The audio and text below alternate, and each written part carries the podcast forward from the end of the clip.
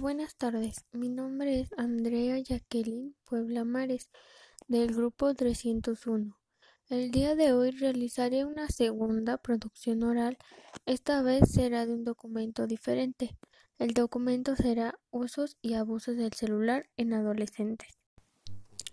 Las autoras de este documento son Ana Luisa Ortiz y Norma Aguilar. Ellas publicaron este documento en septiembre del año 2019.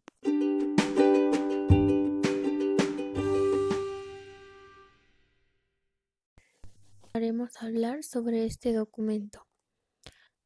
En este documento nos dicen que desde los comienzos del siglo XXI el teléfono celular se ha convertido en un elemento esencial para la vida diaria porque gracias a sus diversas funciones, aplicaciones y actualizaciones han hecho que las actividades de nuestro día a día se vuelvan sencillas de realizar, desde llevar una agenda en tu teléfono en lugar de en tu mano, hasta buscar información de forma rápida en Internet en lugar de ir a una biblioteca. El presente artículo tiene como principal objetivo exponer los usos, ya sean personales o académicos, del teléfono celular y cómo esto puede dar paso al abuso excesivo del mismo. Las consecuencias que puede provocar el abuso, entre las cuales se encuentra la dependencia excesiva a dicho dispositivo, ocasionando ansiedad y o desesperación al momento de realizar tareas cuando no se tiene el celular en la mano. En el documento nos habla de que en Zacatecas, México, se ha comprobado que un 80% de los accidentes automovilísticos son causados por hacer mal uso del celular mientras se conduce un auto, desplazando el uso de alcohol y otras sustancias nocivas para la salud. También nos dice que está comprobado que conversar por un teléfono móvil cuando se maneja aumenta hasta cinco veces más las probabilidades de ocasionar un percance vial, ya que absorbe algunos segundos de tu tiempo y en ese tiempo puedes distraerte y chocar o causar algún accidente, así provocándote daños a ti o a otras personas.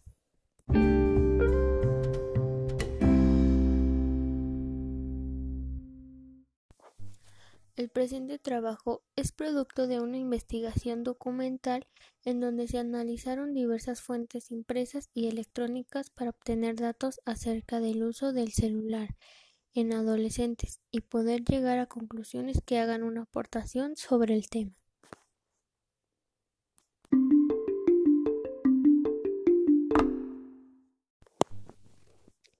Algunos de los resultados que se obtuvieron con esta investigación fueron Los jóvenes de hoy en día se han visto en múltiples ocasiones en apuros por no poder hablar y establecer alguna relación, ya sea amistosa, romántica o laboral, con otras personas de forma presencial, a menos que se lleve a cabo por medio del teléfono móvil, utilizando mensajes de texto, videollamadas o redes sociales. Y es ahí cuando el celular pasa de ser un simple artefacto a ser parte esencial de nosotros. Otra consecuencia que se genera en la mayoría de los jóvenes es cuando el abuso va más allá y se vuelve una adicción. Esto se identifica en la conducta que expresan los jóvenes, como ignorar a otras personas durante una conversación por estar en el celular, interfiriendo así en la interacción personal cara a cara con otras personas no solamente con ellas, sino con todo lo que los rodea. Esto es conocido como pubbing.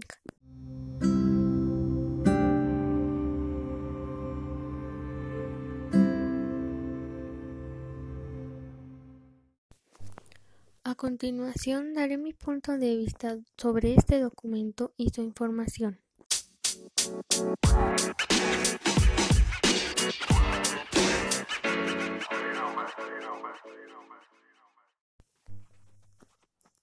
Mi punto de vista de este documento es que, al igual que el otro, es un documento muy interesante, pero a diferencia del anterior, este no contiene tantas imágenes atractivas y es más como un simple periódico. No es muy atractivo, pero tiene información muy importante, clave y resumida. También creo que el uso del celular puede ser de una forma, bueno, puede afectarnos de una forma muy severa y otra no tanto.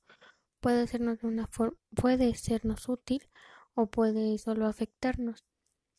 Pero esto es de cada persona y la forma en que lo usan, al igual que la educación o las normas que se les ponen a los niños o jóvenes en casa. Agradezco mucho su atención y su tiempo. Espero que tengan un bonito día o una bonita tarde. Gracias.